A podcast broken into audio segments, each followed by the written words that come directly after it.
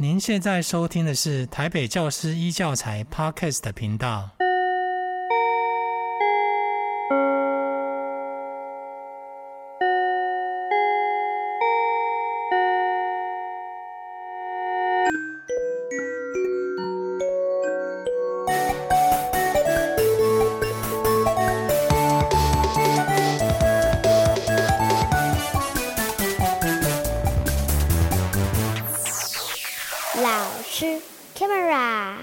收听老师开麦啦！我是志平，大家好，好久不见哦。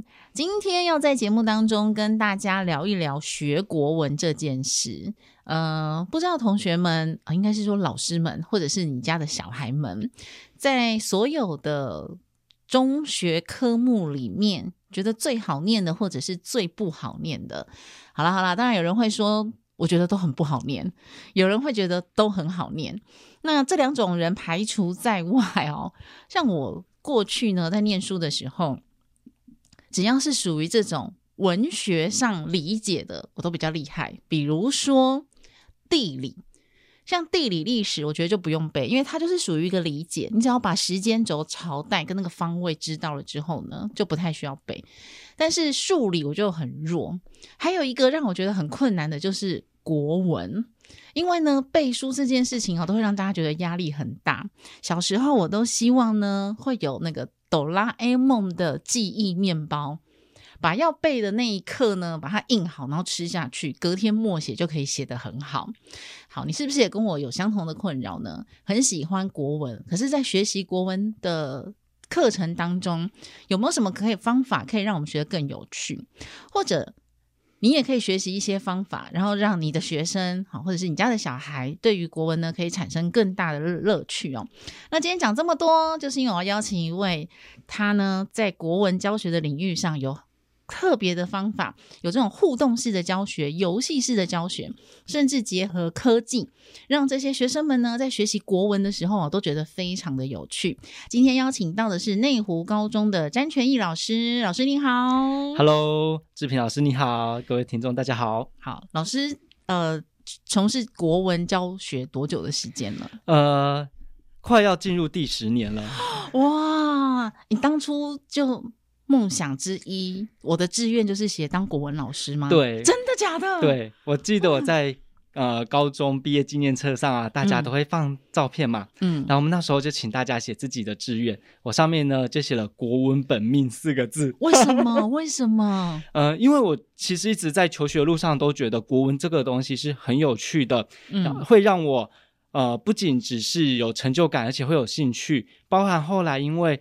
可能随着升学阶段一到高中，有一些同学渐渐对国文越来越不熟悉，然后他们会因为我考试成绩还不错来问我，那我就是去帮他们回答问题的过程当中，我觉得很好玩、很快乐、很有趣，所以这让我觉得，嗯，老师你在学习国文的时候是几年级开始觉得学国文这件事很有趣？然后我真的很想知道哪里有趣哦，我自己应该主要是。国二、国三的时候开始觉得有趣，嗯，哪里有趣呢？其实会觉得有趣，有一个很重要的地方是有成就感，就是因为国二、国三开始国文变难了，然后大家的分数就开始有起有落，哦，然后老师考卷发下来，然后就看到哇，自己九十几分，就觉得很棒。所以你很会背书？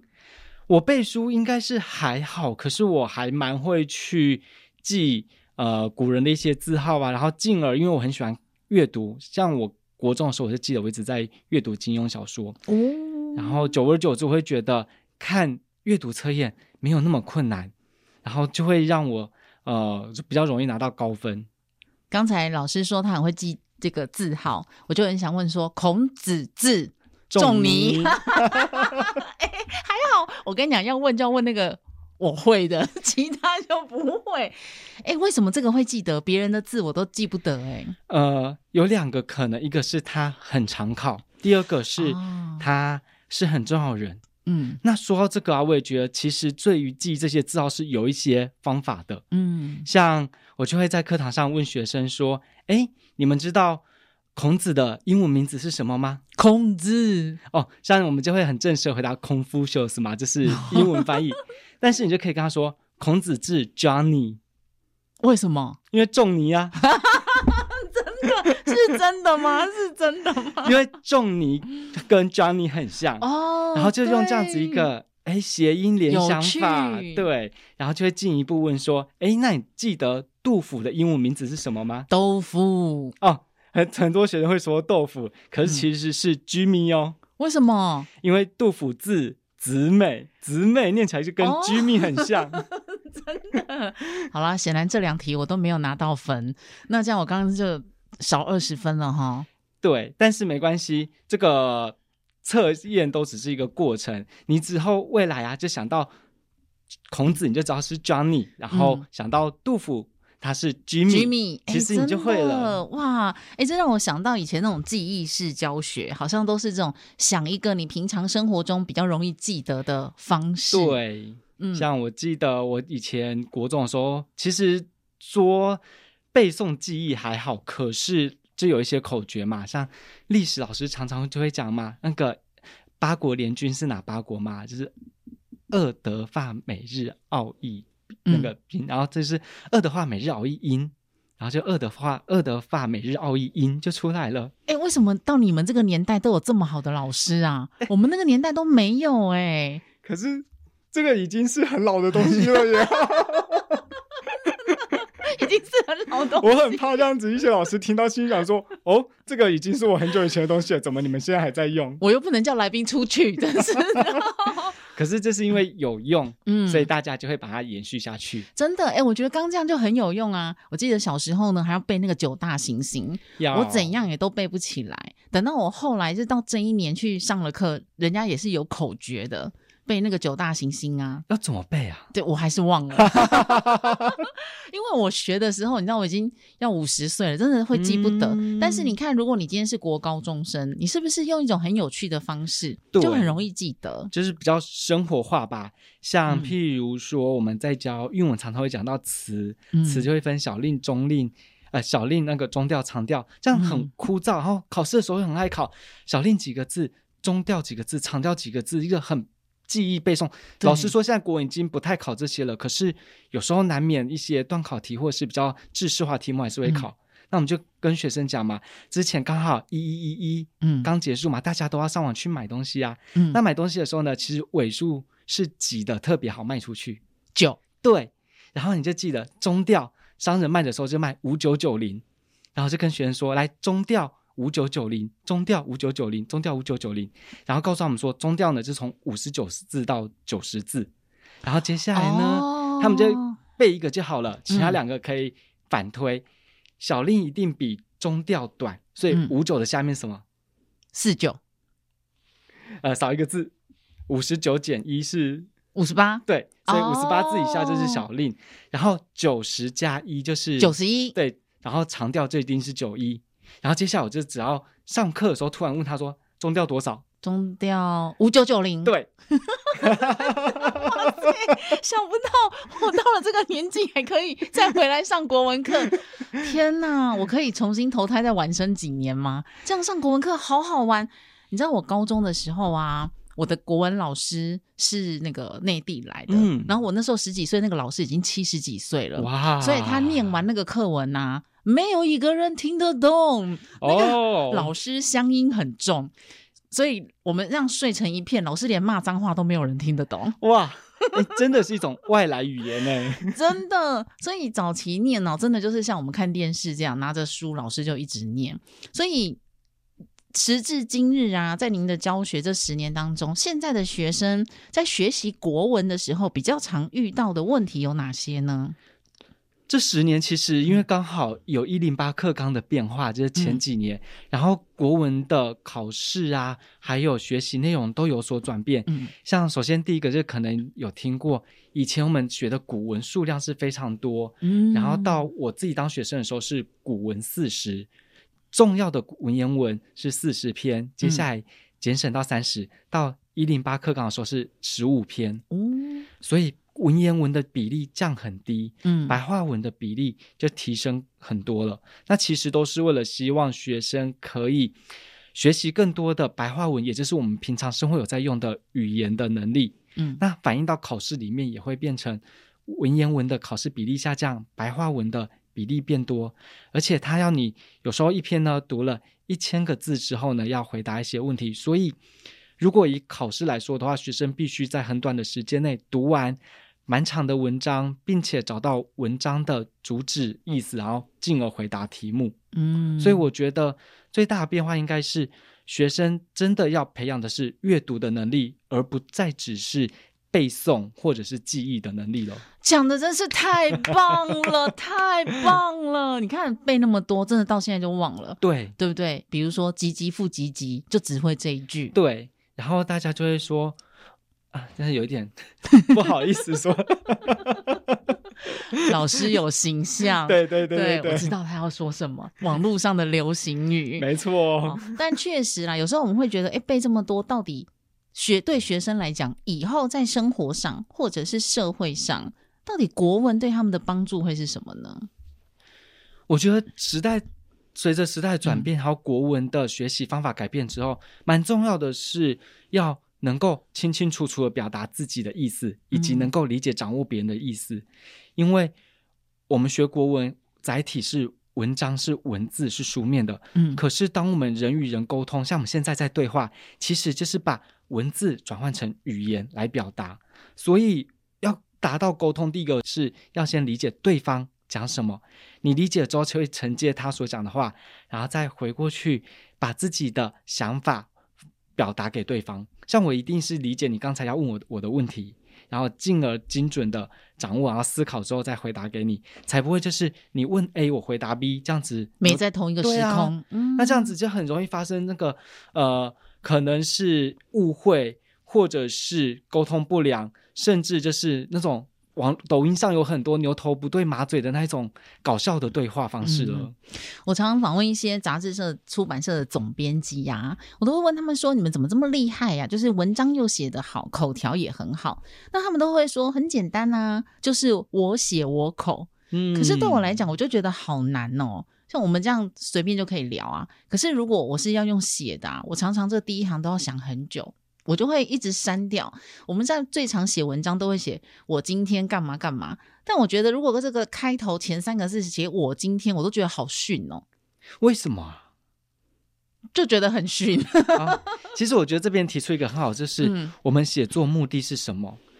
如果老师觉得写我今天很逊的话，你心中其实有一个标准，是我想要写一个非常呃华美、非常厉害，一开始就震惊大家的文章。对，就要感觉那个破题一开头第一行字，就让人家觉得说，哇，就是被吸引的感觉，优美的景色，或者是华丽的字句，甚至引经据典呀。可是我觉得老师提的一个很好的地方是，我们平常对话会这样吗？好像不会耶，就会说，哎，我跟你讲，我今天怎样怎样、啊、哦。其实这是一个很生活化的，你想想看，什么时候才会很漂亮，一个很有气势的开头？嗯、那个重要人物出场，布袋戏有没有？那个呃，一些荣耀出场的时候，什么都有定场诗，什么 一侠一文开场白，对对对对对。对，其实我们一般人讲话不会那么戏剧性，可是老师说的，我们要有一个漂亮开头，什么时候用到？呃，一个重要的演讲或者是一个正式的场合的时候，你可能就会用到。所以，我们去区分我们的使用的时机，就可以去辨别思考我们的开头要一个比较平易近人的，还是一个哎，我这是要把你目光注意力吸引过来的。所以，就是说我可以设计一个我出场开场白喽，可以啊，像那个布袋戏啊。人不风流，我风流这种的，有没有？一听到这个词就知道谁来了。像志平老师有提到，呃，为自己设计个开场白。其实我觉得现在，嗯、像我们现在在录 Podcast 的嘛，嗯，但现在 Podcast 流行那么盛行的状况下，为什么有一些会比较突出、吸引人、有记忆点，有些没有？是因为他的第一个开场，第一个呃跟你打招呼，如果是有一个有印象的，或是一个哎。记忆深刻的句子的话，那就很容易帮助我们哎抓住这个节目的重点，然后并且愿意听下去。哇，真的太好玩了！好，不能再感慨过去，就是生太早了啊、哦。那我知道在网络上有看到詹老师有 YouTube 的影片，嗯，那分享现在在教学的过程当中结合科技啊、哦，对，这个可不可以也分享一下怎么结合科技教国文呢？主要是因为现在有蛮多需要资讯融入的部分，那在这部分。学生现在真的是三 C 动物，他们就是一个山西的原原住民，他们一出生就会这个。那与其有的时候老师会觉得，有有些老师会觉得，哎，我们上课不可以用手机，不要用三 C，因为会剥夺注意力。嗯、可是倒不如就反过来把它帮当做帮助教学的工具工具，没错。因为你看哦，你平常上课的时候都跟学生说不能拿手机，那今天这一堂课你就说，哎，我们今天可以拿手机，他突然就心情好起来了，然后就想说今天要干嘛。然后接下来呢，我们在课堂上课的时候，其实是可以设计，尤其像很多课。现在都是希望看到学生表达，嗯，以前我在当学生的时代也都是老师讲我听就好，学生吸收就好。但现在的时代希望学生表达，那学生要表达的话，其实当然是讲话是最快，对。可是讲话很容易，哎，学生讲话好小声，嗯，或者是每一个人都有讲，一节课哪有那么多时间？对，所以我们就会开，像我就会开云端的共编文件，嗯，让。有时候是小组的答案，有时候是个人的答案，就把它写上去。那这时候我们可以很快的浏览过学生的书写内容，然后进行来帮他做修改。因为我们觉得表达其实是一个看到你思考的形状，没错。那我们要去把那个形状修磨的、打磨的漂亮，然后连接的顺畅，其实是学生写出来，我就你写的东西去调整。譬如说因果关系、句子的精准度。或者是语气口吻，其实这些都可以利用像这样子科技帮助我们很快的看到学生的作品。要不然以前像我自己在当学生的时候，有时候会用呃同学上去写黑板，嗯，但是也是需要很多时间呐、啊。对。然后所以如果用科技这样子共编文件的话，可以节省蛮多时间。对，嗯，那。同学会不会拿到手机之后呢，他就划走了？他只有前两分钟在老师指定的这个云端 Word 页面之后，你知道一定就会被吸引嘛？就点个 Line 啊，点个 IG 啊，是有这个可能的。所以这有两个，嗯、一个配套是呃，现在蛮多学校都有呃学校的平板、嗯、iPad，然后就可以用那个，他可能就没有一些这样的，不要用自己的。对，嗯，然后第二个呢是，其实你题目啊设计的如果有趣，学生就比较容易参与。但你说有没有学生不参与的？有，所以我们会变化，有时候是小组的，有时候是个人的，这样子来回的调整。那如果学生还是不参与的话，像我就会去询问他原因是什么，嗯，然后以及如果在这样的状况下，他是不想参与，还是真的太不容易。呃，太不容易集中，然后很容易被吸引，那我可能就还是会换一个方式来帮他进行让他表达部分。哇，老师你好认真哦！那你是怎么想到用这种科技的方式？因为发现学生注意力十分钟之后就会下降吗？哦，我觉得你讲得非常好，这是他们就是注意力稀缺的时代。嗯、呃，我也是看其他老师啊，他去分享他怎么使用呃云端的这些文件来。呃，进行上课的课程设计，嗯，然后带回自己班上。其实每一个学校的状况都不一样，甚至同一间学校，不同学生、不同班级也会有不同的使用的模式，嗯，所以有一些学校它可能会像我自己带的是两个班，一个班呢，他就会学生还蛮乖乖听啊，就是导师班啦，嗯，因为你知道导师，导师嘛，对，在他面前他比较。不会造次，对，就比较不会做一些乱七八糟的事情。嗯，但如果是科任班的话，可能有几个方法吧。这第一个是先跟他讲为什么要这么做，然后进一步呢，去有时候知道他不这么做原因是什么，然后把他拉回来。但是我真的觉得，以目前学生的状况越来越多样化的状况下，要每一个学生都做到，不见得那么容易。但是我们可以拉多少学生？这是一件我们自己可以去努力的事情，以及，哎，这个学生他今天不做，嗯，也不代表未来不会做，对。所以我觉得可以把时间放长一点，嗯，有一天他觉得这个题目有趣了，他突然很想回答。像我就有一次有，就是都是一整组的，因为一组写比较，大家比较能够彼此帮忙，才不会让那种我本来就很不会表达的学生就会觉得，哦，我就是不会，就放弃，对，嗯，然后。就是有时候这题目的话，就是他们共同讨论，我就看他，他部分都是在旁边点头，然后或者是他可以不用想，可是他可以帮忙打字，嗯，他就有事情做，分工合作，对，然后他有事情做，他他就不会因为没有成就感，或者是觉得，哎呦，反正我这没有用，我答也不会对，嗯、就放弃。那接下来我就发现有一次，是有一个题目呢，是问感想，嗯，他是特别有感觉，因为这个答案没有标准的对，对或错。然后他说：“这个我想要讲，我觉得这个东西，因为他其实想要批评，嗯，他说我觉得呃这个文章啊，其实我很不喜欢，那我就很开心。其实他说不喜欢的时候，我就抓到一个，哎，他想要参参与的。”契机，我就问他说：“你为什么不喜欢？”嗯、接下来就引导他把为什么不喜欢这篇文章的原因一个一个讲出来，出来可以评论了。对，嗯。然后其实我就觉得，在这个过程当中，我没有因为他嗯只会打字，或者是只会听别人讲来责备他，嗯。然后他也不会因此就觉得啊这个课程好讨厌。然后进而有时候他有能力或有兴趣回答的时候，他。回答了，并且获得肯定了。其实，在下一次上课，我就发现他积极参与讨论，然后并且勇于发表的次数变多了，也变很好。哎，哇！我真的觉得好想，我可以旁听吗？我可以乔装高中生没有问题。你不用乔装啊！哎呦，太棒了！真的好有趣哦。因为对嘛，我们以前的国文又更无聊了，都会就是这样听，然后坐在台下还不敢睡觉。我以前呢，都会呃，我们高中的时候。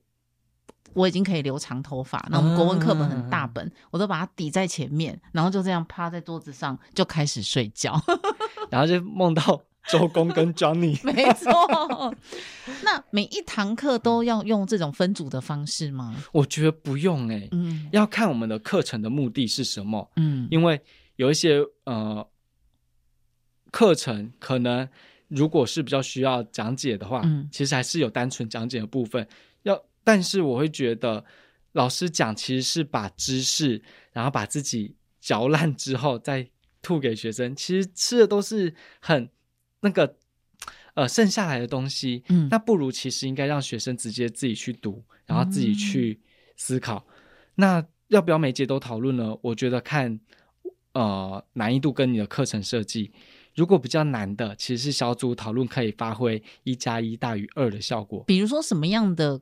课是比较难的，譬如说古文，呃，对古文，然后尤其是比较难古文，像《赤壁赋》，现在还有，哦，现在还有，而且是古重要的十五篇之一。哇，对，我记得我高中的时候学《赤壁赋》也是觉得很难，嗯，而且一整篇啊，其实我可能读得懂四五成。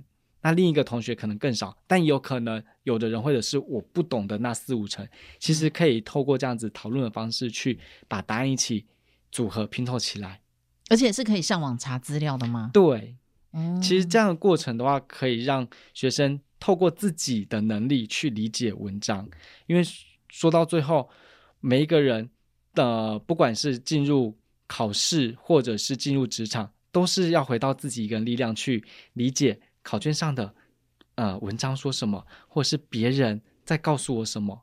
这时候你不可能每次都问旁边同学说：“哎哎哎，他在说什么？你赶快翻译给我。”对啊，所以老师现在这种古文还会考默写吗？嗯，以大考来说当然是不考啦。那以我们自己学校来说的话，不同年级的老师组成也会有不同的规划。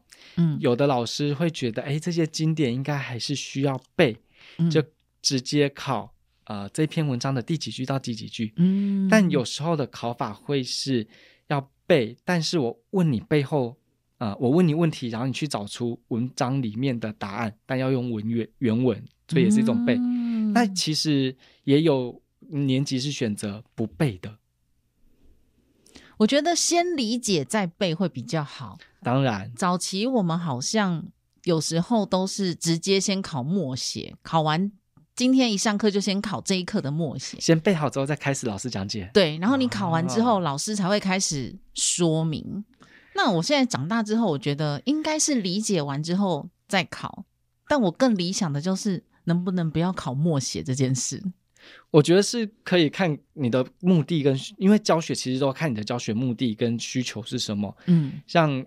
前面刚才有讲，先背的话，其实是你理你背熟了之后，其实有时候可能帮助你进入课文理解会比较快。嗯，那反过来，有时候是理解完之后再背，是希望你对这个东西记得熟。嗯，那那有一些是，就我刚才说嘛，其实要你背一整段，可是他不直接叫你背原文，而是说，哎、嗯，考你一个题目，然后请你自己想出对照，对是哪一段？但是这个对照不会给你资料，而是你在脑海里面。嗯，然后是希望你可以理解文章的意思，并且记忆深刻。这样老师备课其实也蛮难的，因为以现在的高中生，一个班级大概多少人？也是三十多个。对，目前的话大概三十二到四十可能是常态，三十六啊，中间值应该是三十六。所以应该要去评估一下，对什么课，然后适合用怎么这样方法哦。所以其实这样一学期的国文课下来蛮好玩的，因为光是背诵嘛，其实刚才那些方法都可以交替应用啊，对，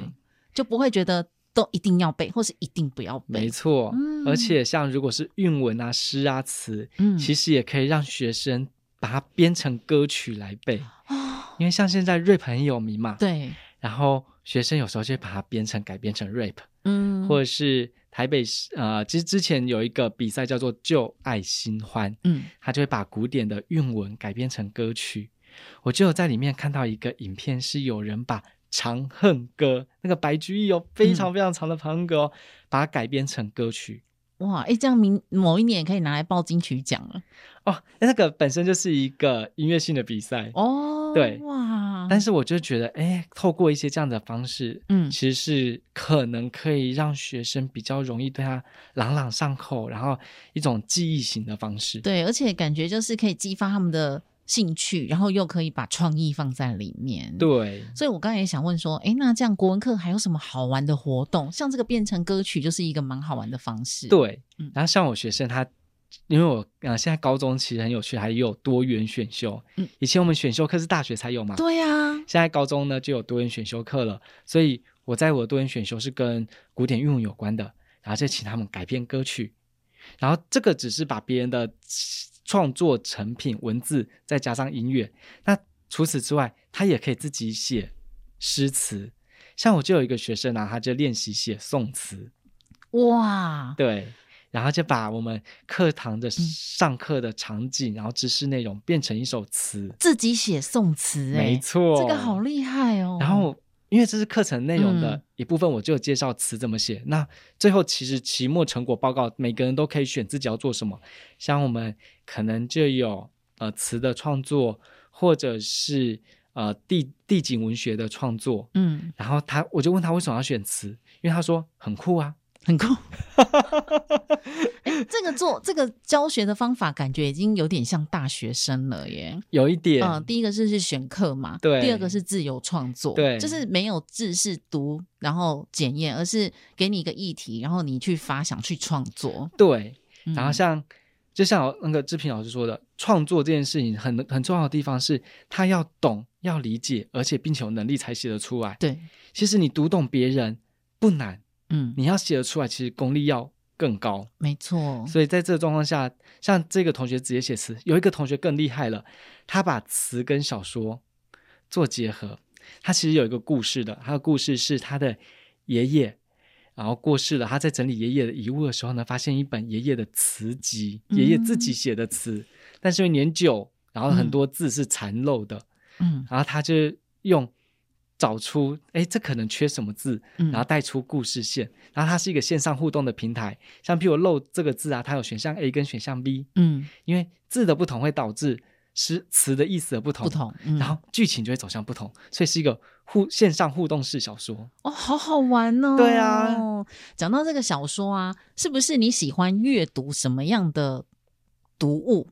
然后你就会比较在这个创作，比如说我的年代啊，对，我国高中的时候，我的书包里面呢，每天上学都会有一本琼瑶的小说。哦，所以像琼瑶姐姐，她所有的我几乎都看过，再冷门的都看过，所以我就曾经试着自己也来写小说，未发表，嗯，到有一天我很有名或是离开的时候，我这个未发表的手稿。我告诉你，值钱了嘞！那我们要赶快期待志平老师的大作喽！真的，所以我当时就会很想自己写。对，你知道，我后来呢，到高中就进阶了，因为琼瑶的总是点到为止。对，到了高中，我看的是罗曼史，哦，就会有那种当你的唇，他的唇附上谁的唇，哇哇！高中生就会写这种，我就好想自己也写一个情爱小说。对。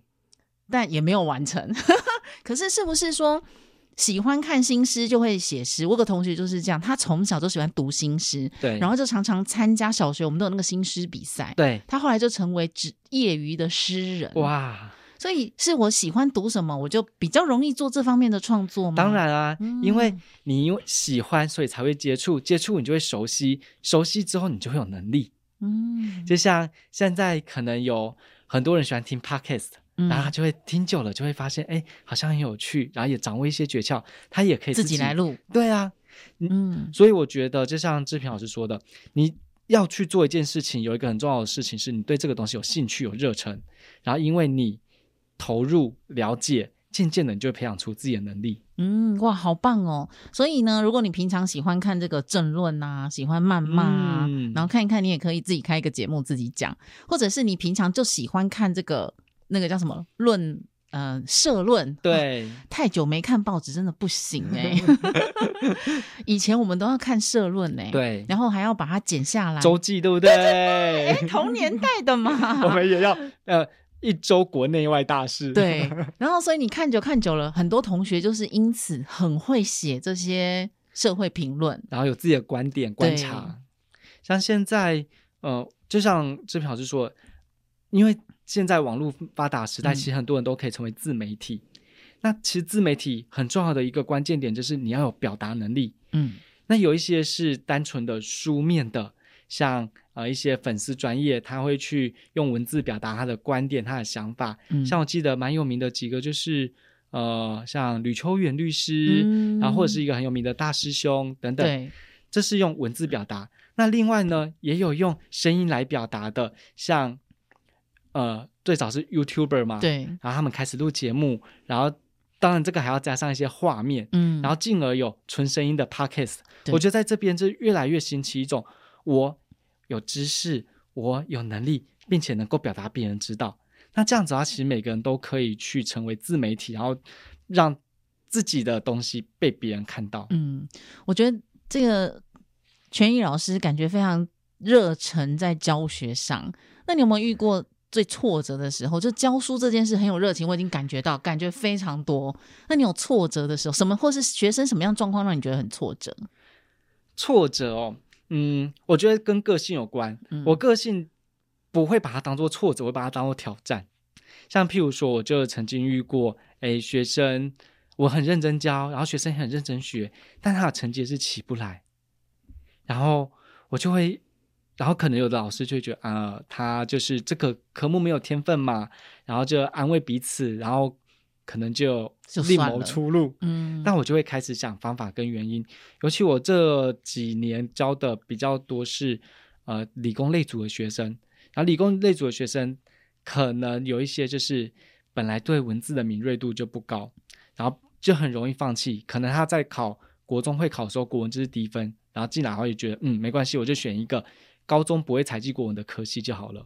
那我就觉得很可惜，因为他会觉得我学习没有成就感。就不想学，那老师在上课，嗯、我就放空。对对对对对，就是不要干扰老师教，因为我我的我们的学生都很乖啦，嗯、他比较不会去做一些干扰老师上课的东西。但是我就会觉得，嗯、啊，就是浪费青春。对，我们在一个同一个空间，就我在两个世界，然后世界上最遥远的距离不是生与死，你在我面前，你却没有看到我。对，对，可能就是我会觉得好难过，然后你知道。青春是很宝贵的，尤其这个年纪回去看，十六、十七、十八岁是多么美好的青春，然后结果他在那边放空消失，我会觉得太可惜了。对啊，但我可能这是我的挫折吧，但是我不会把它就把它当做挫折，我会把它当做、嗯、挑战。对，因为上天派你来到这个世界，一定有一些。呃，目的或者是有一些事要让你做。嗯，那我们知道啊，现在有很多的家长都会想要跟小孩共学嘛。对那对很多家长来讲，他怎么样开始这一步呢？怎么开始跟学生共学国文，嗯、或者是怎么把国文这件事情跟生活可以结合？嗯，呃，这件事它其实跟生活结合的话，其实我会想的第一个是大家都把国文想得很制式。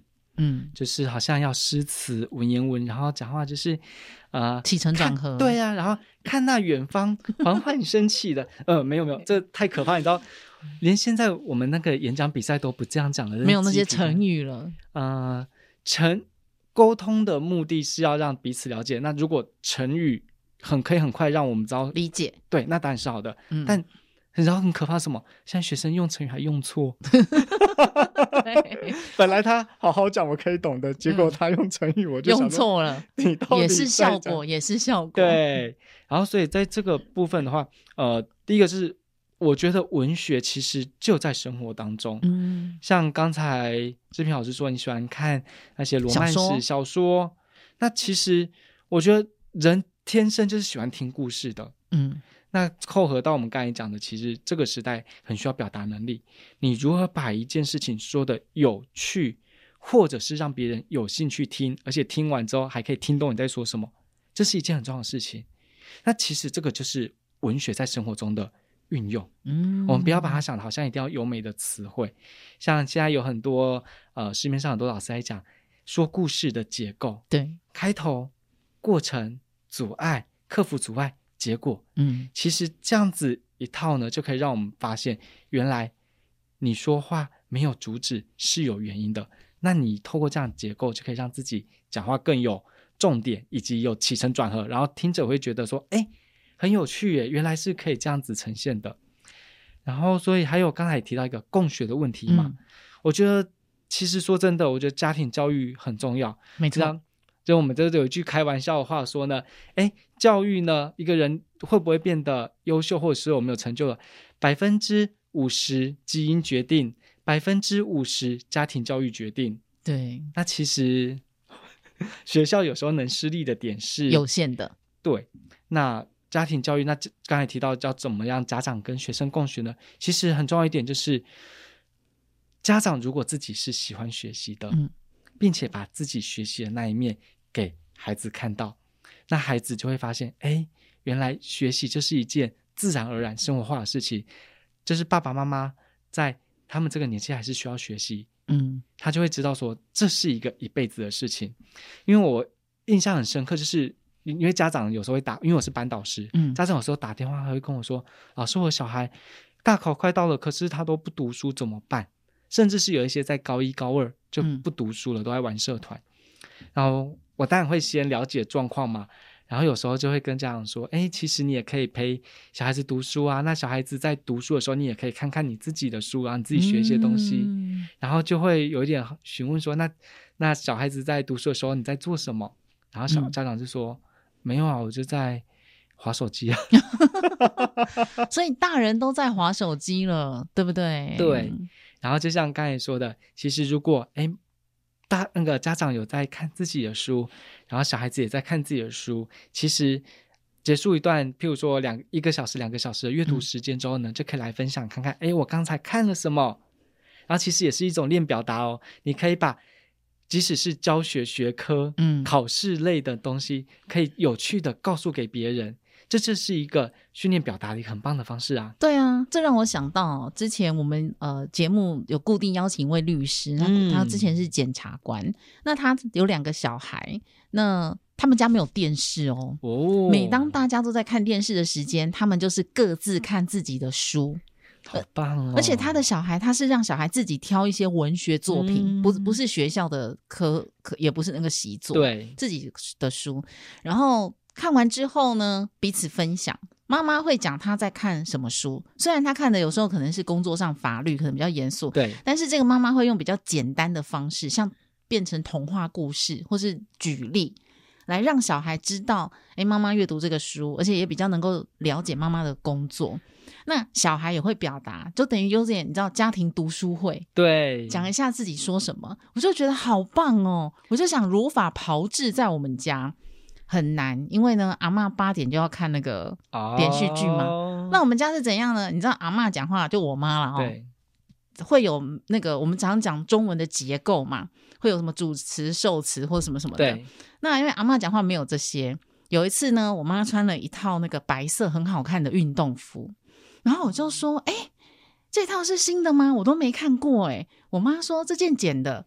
我说：“哇。”去哪里剪？怎么这么好看？我妈就说你弟也有一件呢。我说剪两件。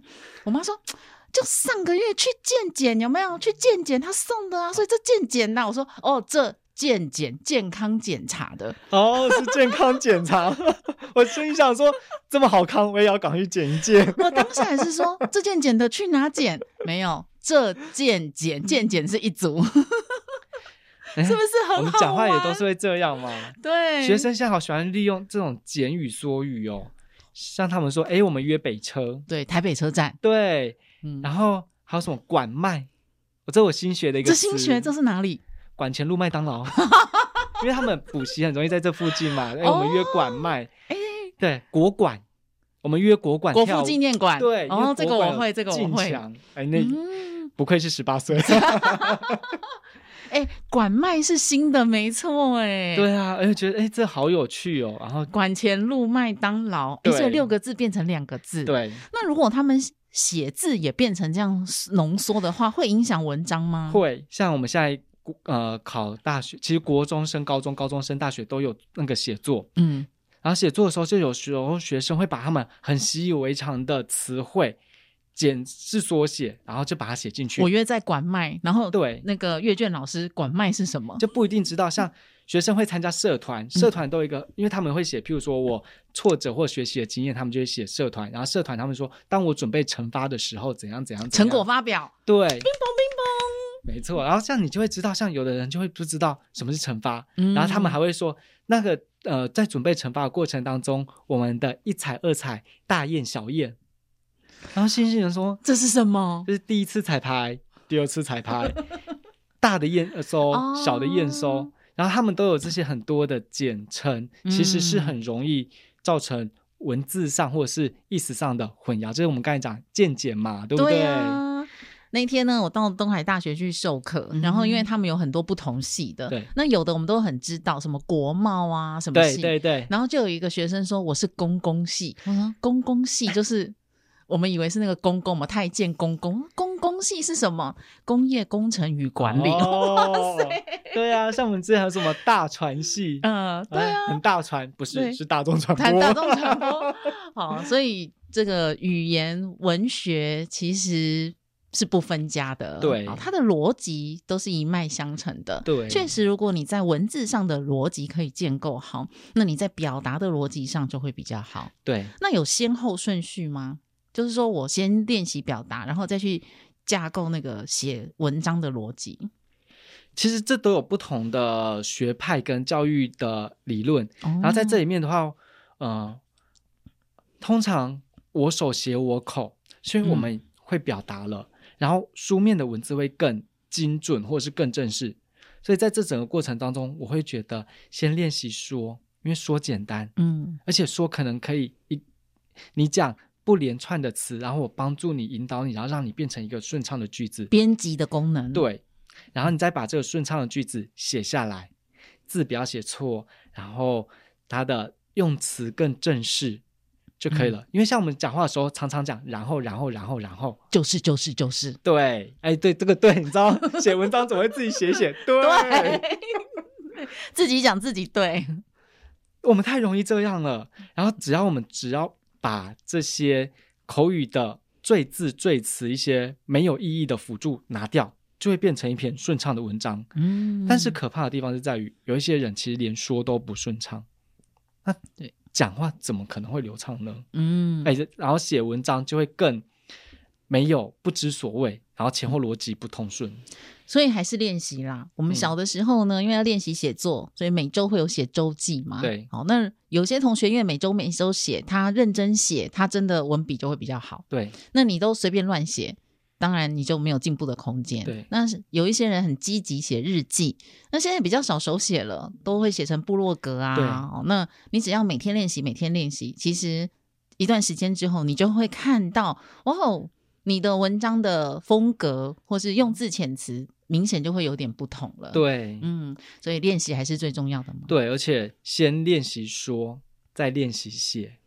今天大家有没有觉得学国文活泼有趣多了呢？所以国文老师们之间常常会交流很多不同的授课的方式。会，因为这开玩笑的啦。嗯、你看哦，现在最近才有一个新闻，就是哎，顶大你看顶大又是一个缩写，缩写顶尖大学，顶尖大学，对，纷纷呃理工系纷纷不采集国文，嗯，然后像一些公职考试好像也开始不考国文了，文就有一种被边缘化。但是其实这件很有趣的地方事情是，呃，不考难道就是边缘吗？不考难道就是不重要吗？那我们长久以来都是好像因为他要考试所以才重要，但反过来就像志平老师说，我们其实表达和那个写作其实是生活中很重要的能力。那有没有透过有趣的方式让他变得学生有兴趣学，并且学出成就感能力来？那这样子的话，其实他考不考试都不会影响说，哎，这个东西重不重要？对，而且我觉得。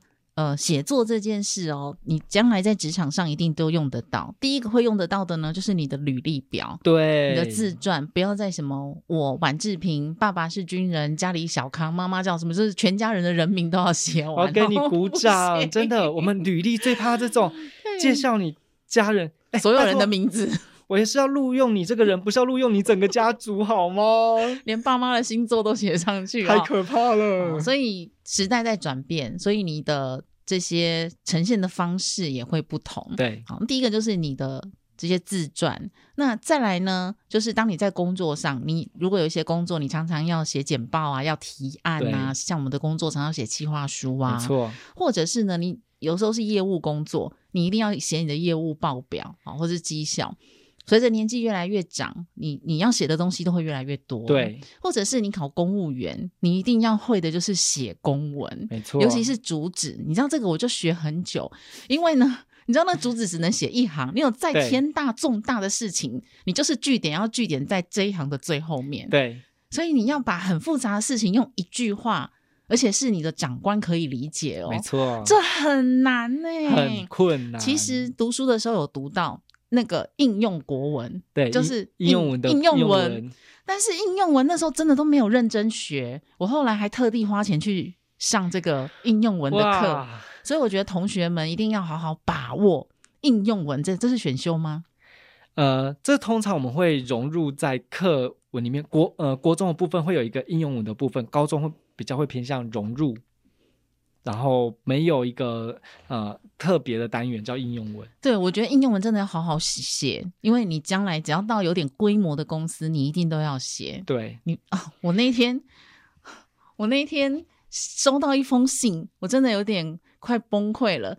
呃，那封信的主旨，嗯，就发给所有人，嗯、然后他第一行就写“请知悉”，然后我就傻眼，哈。不知道的人就回去 Google 一下，就是他在第一行就是对 email 的主旨那一栏哦，就写什么什么什么，标题写完，然后 dash 请知悉，然后我就天哪，这什么学校毕业的老师是谁？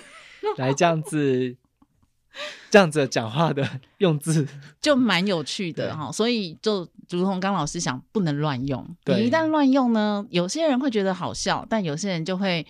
嗯，有他自己的看法。对，那我自己总结一下，我觉得文章或者是说话，以前我们常听到说话的艺术。对，那我现在比较不讲说话的艺术，因为艺术通常很难懂。对，我比较想讲的是，呃，表达这件事呢，展现了你的。程度或高度，没错。所以当你写一封信，请知悉，我们就知道你的程度跟高度了。所以它不会是一个艺术。